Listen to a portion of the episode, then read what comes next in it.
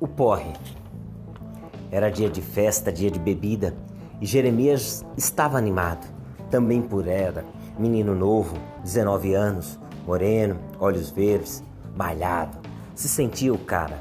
Jeremias, já no banho, imaginava quantas ia pegar naquela noite. Escolheu uma roupa casual, afinal, ele fazia parte da geração casual. Um tênis velho, uma bermuda riada, mostrando a cueca, uma camisa colorida, cabelo despenteado, mas desarrumado cuidadosamente, dedo a dedo. Colocou o boné, companheiro inseparável.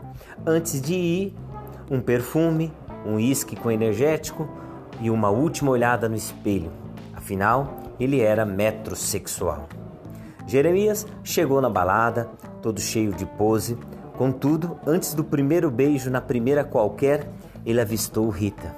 Foi atração à primeira vista. Jeremias tremeu todo, suou como nunca e foi falar com a moça. Ela o ouviu, sorriu e sutil, mas decididamente o dispensou.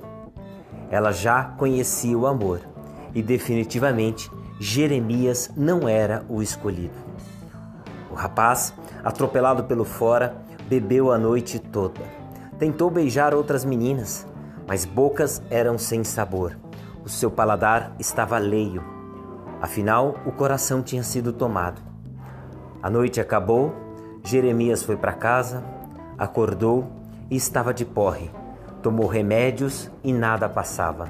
Foi então que o rapaz chegou à conclusão: para porre de amor não há remédio. Fim, Luciano Diniz.